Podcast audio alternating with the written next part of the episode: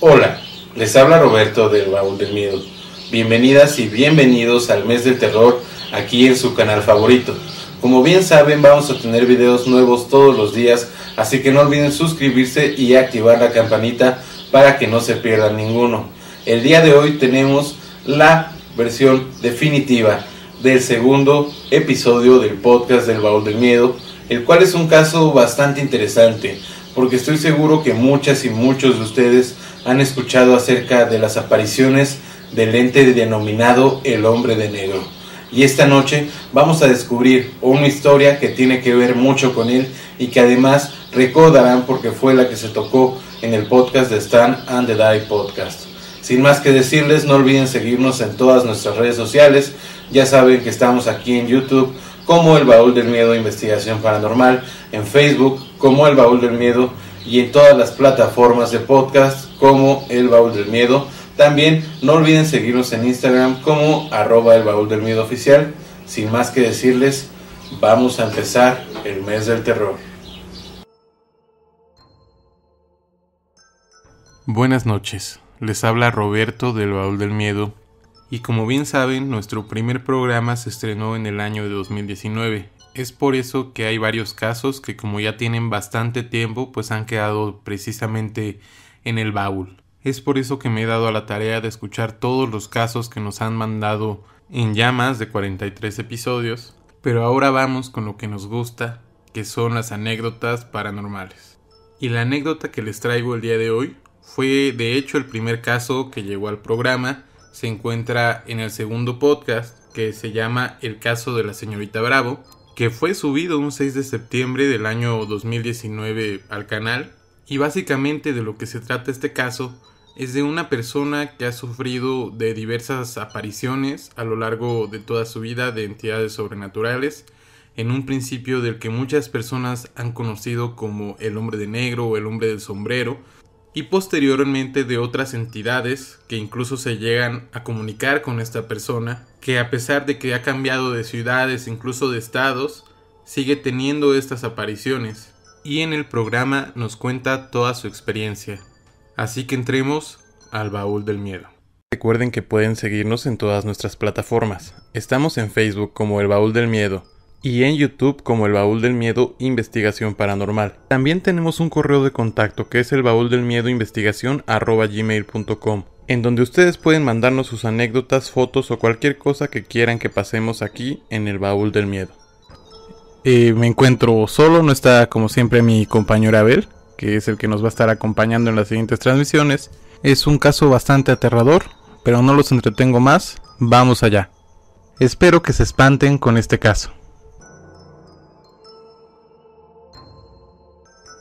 Bueno, esta es nuestra primera investigación y le queremos agradecer a la señorita Bravo que nos comparta esta experiencia, que eh, yo sé que es bastante complicado a veces hablar acerca de estos temas pero la verdad que el relato que nos tiene el día de hoy es bastante aterrador e impactante. Y pues bueno, señorita Bravo, eh, nos quedamos con usted. ¿Cómo empezó todo esto? Antes que nada, mucho gusto. Sí, hola, mucho gusto. Bueno, pues yo diría que toda mi historia de fantasmas comienza desde que yo soy niña. Yo diría que cuando tenía 3, 4 años, solíamos vivir en unas pequeñas residencias allá por Hidalgo. Y, pues yo recuerdo que como la casa era muy pequeña y yo era muy miedosa, solía compartir cuarto con mi mamá o con mi papá, ellos se turnaban. Pero lo que más me asustaba es que ellos solían dormir con la puerta abierta, algo que a mí nunca me gustó porque yo veía todas las noches como algo, una sombra, siempre entraba al cuarto. Era muy claro porque, bueno, la ventana del cuarto daba a la calle y exactamente en la calle había una lámpara, entonces la luz entraba por, por las pequeñas rendijas de la, pues de la cortina y se veía la silueta claramente en el cuarto. Siempre me daba mucho miedo. honestamente yo nunca fui de los niños que jugó con fantasmas. La neta me sorprende Cómo, hay, historias así. Pero, o sea, yo, yo veía la sombra y pues la apodé el hombre de negro. Y, esta, esta sombra, disculpa que te interrumpa, esta sombra nunca llegó, bueno, nunca llegó como a interactuar contigo, o sea, nunca te dijo nada, o sea, solo estaba ahí. Ah, sí, de hecho no, nunca habló, mm, de hecho nunca se acercó, sí, de, alguna forma siempre me observaba.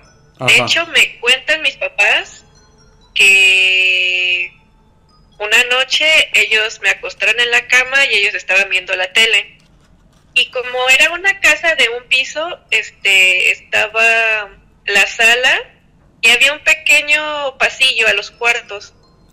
Y cuentan que ellos estaban viendo la televisión y que de reojo vieron como una sombra sale del baño y va a mi cuarto. Entonces ellos se asustaron muchísimo y entraron al cuarto donde yo estaba y pues no había nadie, solo estaba yo dormida y pues eso, eso es en general cuando yo era pequeña, de que siempre había una sombra observando. Y me comentas, bueno, me comentabas fuera del aire, que después de esto se mudaron de, de esta casa, pero a pesar de eso seguían ocurriendo, quizás ya no con este hombre de negro, pero situaciones paranormales en tu otro hogar.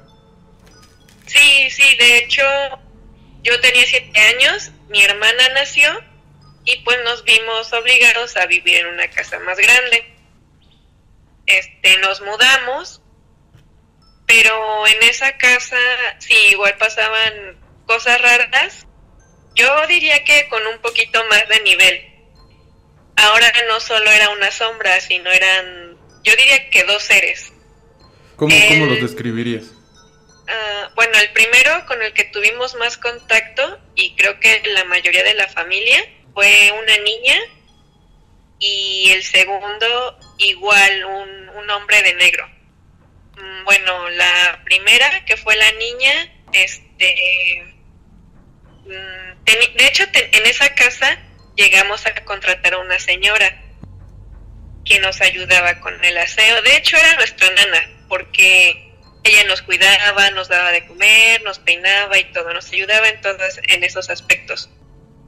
Mm, me cuenta la nana que ella solía estar en la cocina y a veces veía a una niña bajar. De hecho, creo que una vez llegó a confundirla con mi hermana y la niña le hablaba o le decía que tenía hambre. Entonces, pues la nana preparaba algo y subía a ver a mi hermana y le decía, mm, aquí está la fruta que me pediste. Y mi hermana, no, yo no te pedí nada. Y ella, bueno, tu, tu nana nunca llegó a pensar que, que pues no era una persona quizás viva, ¿no? O sea, ella pensaba que, que era alguien real, ¿no? Ajá, sí, de hecho, ya hubo un punto en que sí pensó que era un fantasma, pero pues como nunca le hizo daño a nadie, no lo tomó en cuenta. Yo también llegué a tener contacto. Mm, hubo una vez yo creo que en la Navidad, cuando yo tenía unos 10 años, este, me había llegado una muñeca de esas que ya hablaban y tenían, este, conversaciones programadas de que vísteme o qué ropa me gusta y así. Ajá, ya más modernas, ¿no? Eh, sí, sí, sí. Yo estaba fascinada y recuerdo que estaba jugando con ella junto con una prima y ya cuando nos llamaron a desayunar, nos íbamos y en eso la muñeca empezó a hablar. Recuerdo, recuerdo que dijo, mm, no te vayas, juega conmigo. Y se me hizo muy raro porque esa era una frase que nunca había dicho. Ajá, sí, no, no, no era normal, ¿no? Ajá, entonces le digo a mi mamá, mi mamá se asustó y tiró la muñeca. Sí, sí, yo creo que era lo, lo que cualquier persona hubiera hecho. Sí, entonces ya de, de ahí no pasó nada, yo diría que hasta mis 15 años, este, volví a, a, ver a la niña, recuerdo que estaba dormida y en la madrugada como 3, mm, 4 de la mañana, eh, empiezo a sentir una mano súper, súper fría en mi cara, pero era una mano muy pequeña. Y recuerdo claramente que dijo, ven, juega conmigo. Lo chistoso es que su voz era muy aniñada y me recordó a otra prima. Dije, oye, la neta no quiero jugar ahorita. Estoy cansada. Pero ajá, pero en eso recuerdo que mis primas no estaban en, en la casa y me desperté súper asustada. Sí, porque como que todavía estabas medio dormida, ¿no? Como que no todavía no agarrabas la onda. Ajá, prendí la luz, no había nada y dije, bueno, pues ya, me volví a dormir. Y de hecho no fui la única, recuerdo que a mi mamá también, este, entraba, la niña entraba a su cuarto y le tocaba la cara. Mi mamá también recuerda que era una mano súper fría y, y muy pequeña. Y, pero como nunca nos hizo nada, o sea, nunca la tomamos en cuenta. Yo me acuerdo que me habías comentado fuera del aire que incluso después llegó a lastimar a tu madre. Mm, sí, mm, una señora, de hecho llamamos a alguien para que hiciera la limpia, este, nos dijo que, que en sí la niña solo quería jugar. Este, se supone que lo ocurrido fue que mi mamá estaba subiendo las escaleras y sintió un golpe muy fuerte en el ojo. De hecho, lo, el oftalmólogo dijo que casi le, le desprende la retina, que es como si le hubieran lanzado un balín o una canica. ¿Y qué dirías que, que, fue lo más fuerte que, que, que ocurrió en esa casa? Pues yo diría que lo más fuerte ocurrió con la segunda entidad, que como como mencioné, o sea, la niña nunca nos hizo nada, de hecho solo quería jugar, pero la segunda entidad, de hecho sí daba un poco más de miedo y eso también ocurrió en mi cuarto. Como mencioné, suelo dormir con la puerta cerrada debido al, a los pequeños sustos que tuve de niña. Sí, no te gusta. Entonces, sí, no, yo no, no puedo dormir con la puerta abierta. Entonces, en esta casa ya tengo mi propio cuarto, duermo con la puerta cerrada, pero igual mi, mi ventana da a la calle y la luz llega a entrar. Entonces recuerdo que una noche ya me preparé para dormir, apago las luces, me, me tapo con las sábanas y entonces empiezo a escuchar una respiración muy, muy densa, como si le costara obtener aire. Al principio creí que era yo, porque se escuchaba muy cerca, se escuchaba así. Mm, y dije, a lo mejor estoy roncando, ¿no? Sí, sí, sí. Sí, sí, luego llega a pasar que te escucha roncar. Ajá. Y creí que era yo. Entonces, lo que hago es aguantar la respiración. Y lo chistoso es que aún la sigo escuchando. Entonces, me destapo, me incorporo y claramente veo cómo la luz forma un, bueno, la luz que entraba por la ventana le da una sombra y era un hombre igual muy alto y con cabello rizado. Lo chistoso es que esta, esta figura sí tenía, o sea, se veía más claramente, a diferencia de la que yo veía de niña. Ajá, que solo era como la silueta, por así decirlo, ¿no? Ajá. Entonces me saco mucho de onda, prendo la luz de mi cuarto y desaparece. Pero la vuelvo a apagar y aparece nuevamente. Entonces salgo de mi cuarto, le digo a mi mamá, oye, algo está pasando en mi recámara. Y como somos muy creyentes de la Virgen, mi mamá suele guardar una botella de agua bendita. Entonces comienza a lanzar un poco de agua en el cuarto y me dice, tú tranquila, ya con esto vas a estar, bien. Mi mamá sale del, del cuarto, apago la luz y ahí sigue la silueta. Entonces yo digo, ¿sabes qué? Yo me voy a dormir, tú quédate ahí, no me hagas daño, adiós. Sigo oyendo la, sigo escuchando la respiración y yo me vuelvo a dormir. Lo chistoso es que a mí nunca me hizo nada y de hecho creo que mi primo también llegó a verlo. Este, estábamos jugando y le digo, ¿sabes qué? Yo voy a ir por unas paletas, tú mientras recoge los juguetes. Y él me cuenta que cuando estaba recogiendo los juguetes, en el cuarto de mi mamá ve como una sombra comienza a rodear la cama. Obviamente él se asusta muchísimo y baja, pero no me dice exactamente lo que vio, solo comemos las paletas.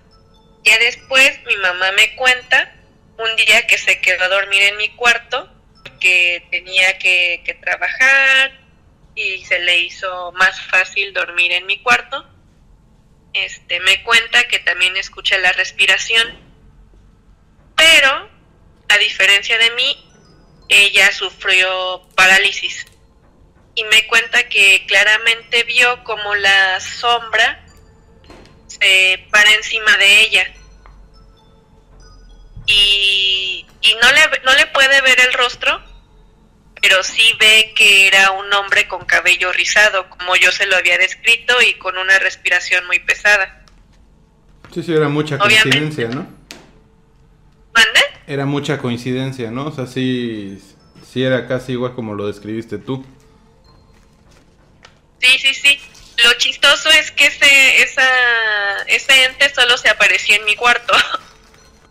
Pues ya por cuestiones de trabajo y por estudios nos mudamos ya más a la capital de Hidalgo. Entonces, obviamente tuvimos que irnos a vivir a otra casa, con más chica. Y de hecho creo que, sinceramente puedo decir que es la única casa en la que no me ha pasado nada. Y también por cuestiones de trabajo nos movimos unos años después a Guadalajara. Y estuvimos bien, de hecho, durante un tiempo, hasta el año pasado. ¿Qué pasó el año pasado? Mm, pues yo no sé si, si tenga algo que ver conmigo. Según mi mamá sí. Yo, yo no lo creo. Pero recuerdo que a, final, a finales del año yo creo que por noviembre, diciembre empecé a tener pesadillas. Volví a soñar con, la casa en la que aparecía la niña y, el hombre de cabello rizado. Y me parecían unas pesadillas muy reales. Muy bien. Y recuerdo que en la... Ajá, sí, exactamente. Mm, lo chistoso es que no podía salir de mi cuarto y siempre había una sombra o sea, no era el de cabello rizado ni, ni la niña, era otra cosa. Lo, lo extraño es que en la última pesadilla, porque ya no he vuelto a tenerlas. Qué bueno. sí, escucho una voz que me dice, ya te encontré. Y me desperté. Y me sacó mucho de onda, pero pues no le tomé importancia, dije, solo son pesadillas. Ajá, sí, sí, sí. Mm, unas semanas después de esa pesadilla, tengo otra, pero fue más como parálisis. Ajá, sí, ahí sí no te podías mover ni nada. No, no me podía mover, pero escuchaba, de hecho, podía, podía ver y escuchar, nada más. Y pude escuchar la voz de una mujer honestamente no recuerdo qué decía. y llegué a verla, al menos su, sus, su silueta, sus facciones, porque tampoco pude ver el rostro.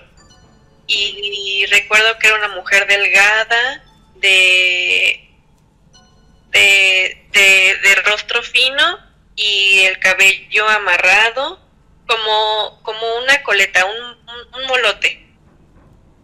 Y con un vestido antiguo de, de, cuello, como cuello de tortuga, no sé cómo se le diga, y, y, su, y su vestido no era, no era este apumpado, de hecho era liso. Y recuerdo que con trabajos le podía mover la boca y le decía, ya déjame. Y ella me, o sea, lo chistoso es que es la única frase que recuerdo que ella me contestaba y me decía, no, no te voy a dejar. Y seguía hablando y hablando hasta que después logro mover un poco los brazos y la empujo y desperté. Pero pues como digo, o sea, no le, no le tomé importancia. Bueno, y aún así fue, fue perturbador, ¿no? O sea, sí, sí fue algo que, que pues sí, sí asusta. Sí, pero ahora sí que por mi historial. Ajá, sí, ya, ya no te sorprendió, ¿no? Sí, no me sorprendió y, y dije, pues tal vez solo fue una pesadilla porque como te digo, ya, ya habían pasado unos años desde que no ocurría nada paranormal.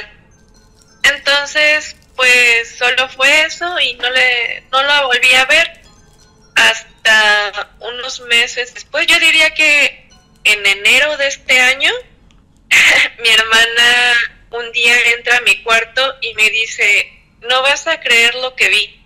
Y yo, "¿Qué? ¿Qué viste?"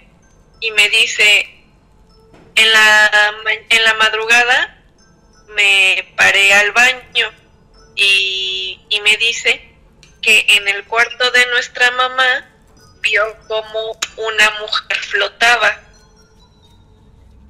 Y le dije, ¿y cómo la viste si era de noche?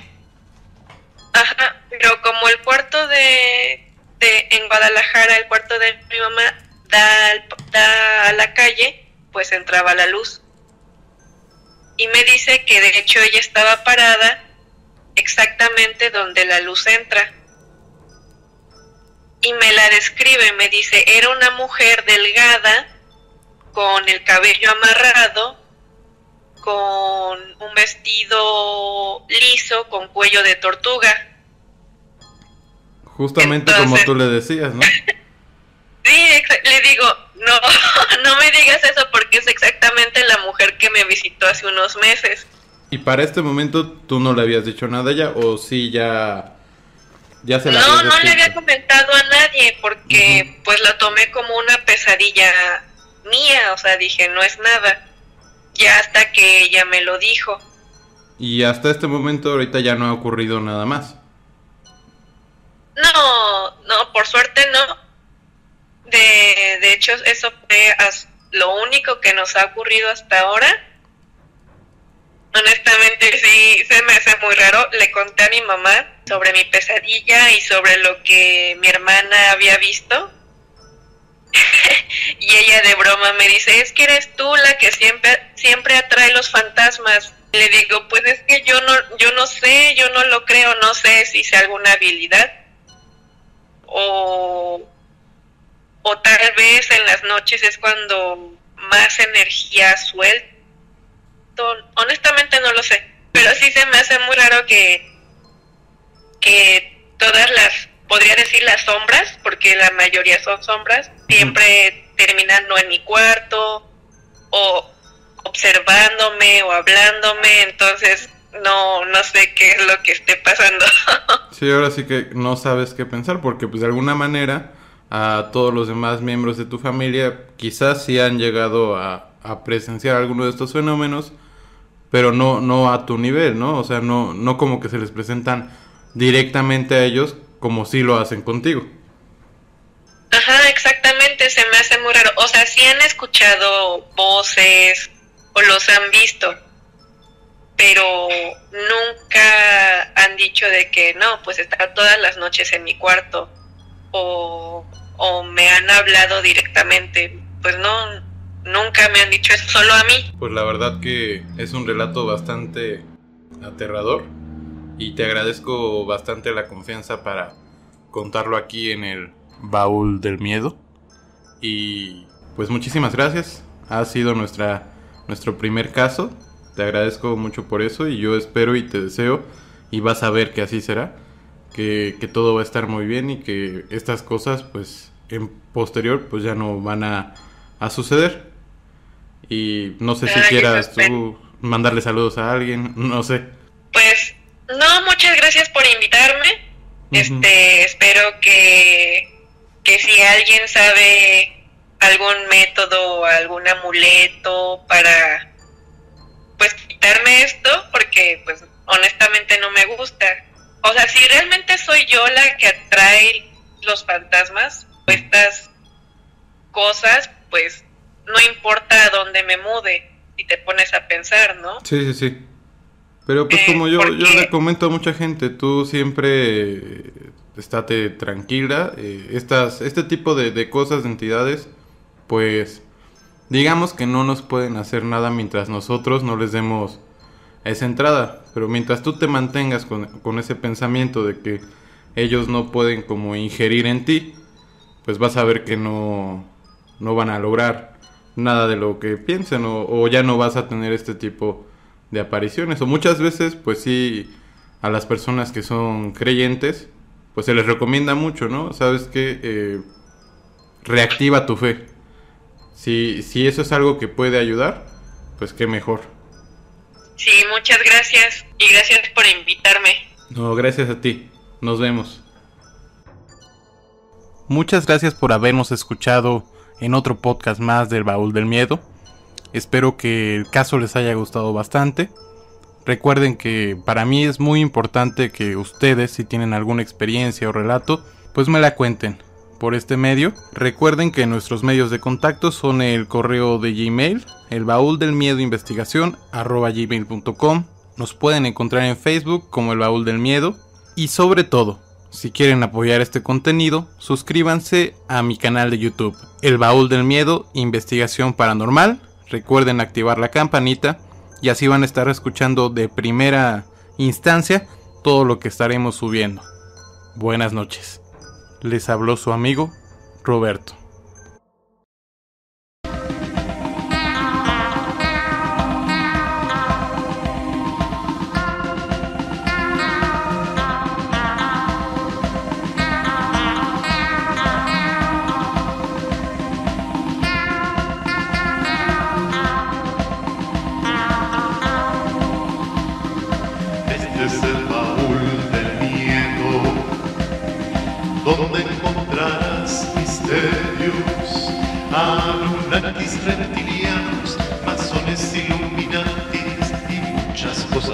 Más.